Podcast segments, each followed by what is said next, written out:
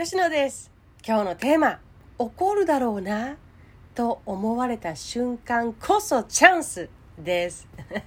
あなたはどんな時に夫さんへの対応を変えるチャンスだと思っていますか？チャンスっていっぱい転がってるけど効果的なチャンスの場面が分かれば儲けもんですよね。今回の放送はね口喧嘩ばかりしてしまう。あるいは言葉には発さないのに態度で相手を刺激してしまう。そんな方におすすめの放送です。そう。効果抜群な場面ってねこれです。相手がねあなたに何か言ってでもいいですし何かやってでもいいですよ。あ今吉野怒るだろうなと相手が思ったであろう瞬間それこそチャンスを言いたいわけです。そんなお話です。結論から言うとねカチンときて怒るだろうなと思われてるところに一枚上手さを感じる発言や態度や行動それが取れるってかっこいいんです。ただただ純粋にかっこいいんです。きっとね相手はこう思います。あ怒ると思ってたのに。カチンときて言い返されると思ってたのに。いつの間に大人だ。頭が上がらない人間様だ。自分が小さく思えて恥ずかしい。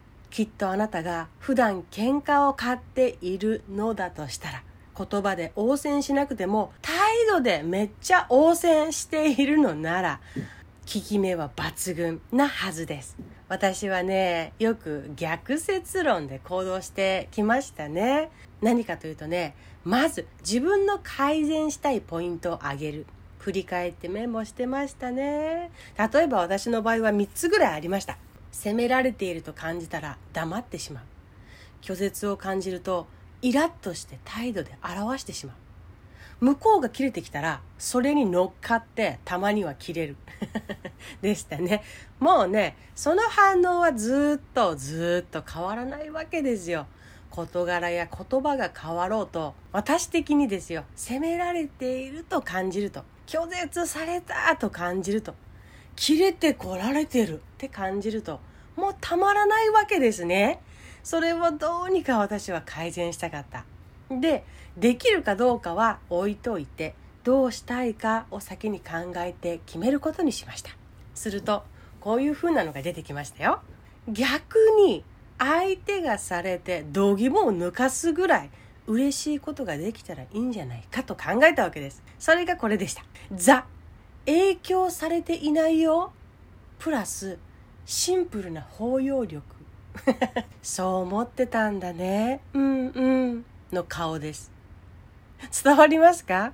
これをね言葉でどう表現したら伝わるのかわからなかったのでこういう表現になりましたが。いや今までがさざわっとしたら黙るか不機嫌になるかたまに切れるか。っていうことをやってたんです。ネガティブなことに反応してネガティブな反応を返すっていうことをやってたので、ゆっくり落ち着いて、前後の自分の苛立ちはまず無視して、純粋にあなたの話を聞いていますがを押してみることにしたんです。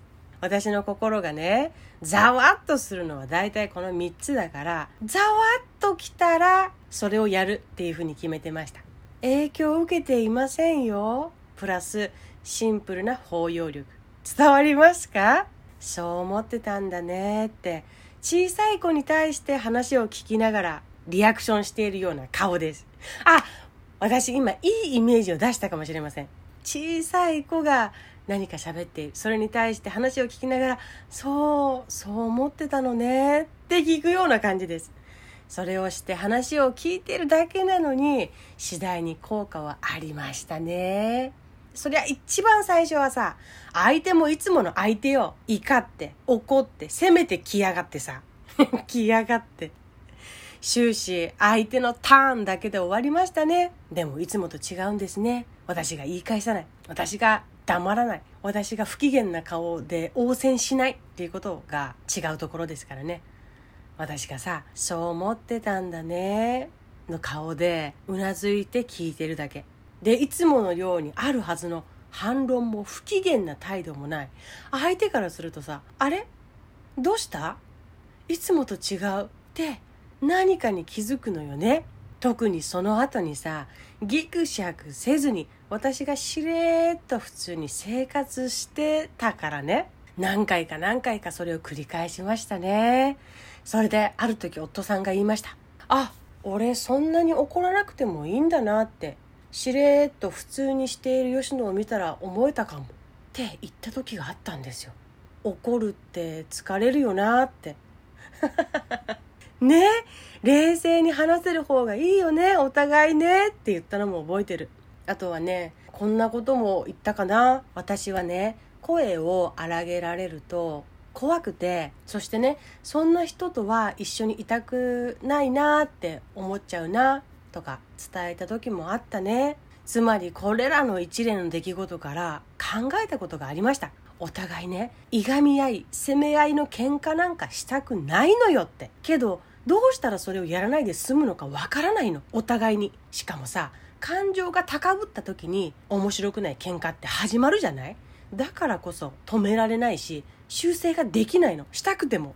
けどお互いそうじゃない関係を作りたいんだっていうのは本心では思ってる。思ってるからこそ喧嘩してもギクシャクしても一つ屋根の下にいるという現状があるんだと思うんですね。だったらさそのきっかけを私から作ってみればいい。それを続けてみて次にまた作戦を立ててみていけばいい。きっとねいい方向に向かいたい気持ちは時間がかかってもちゃんと相手は気づいていると思うよ。きっかけがなかったりしてできないだけなことってあるじゃないですか。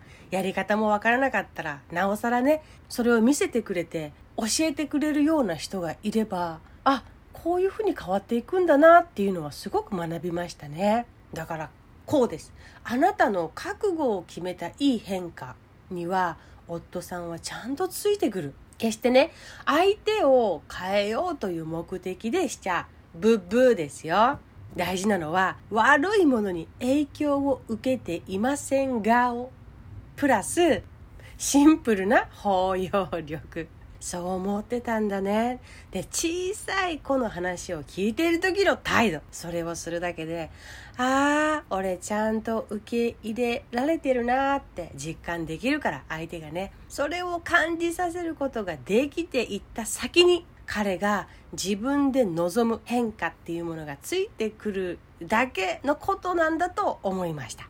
今日のまとめ。夫さんとのやり取りを振り返り改善したい自分のポイントを3つ挙げる。そうなった時どうするか。具体的に態度を決める。私の成功体験で言うおすすめは影響されていませんがを。プラスシンプルな包容力。そう思ってたんだね。うんうん。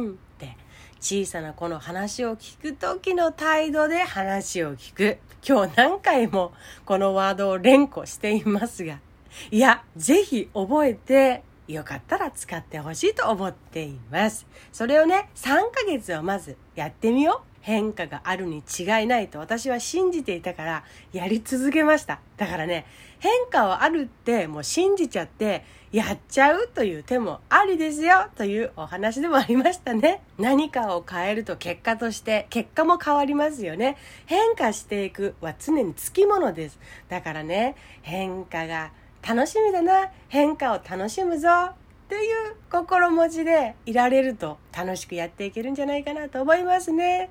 ではまた。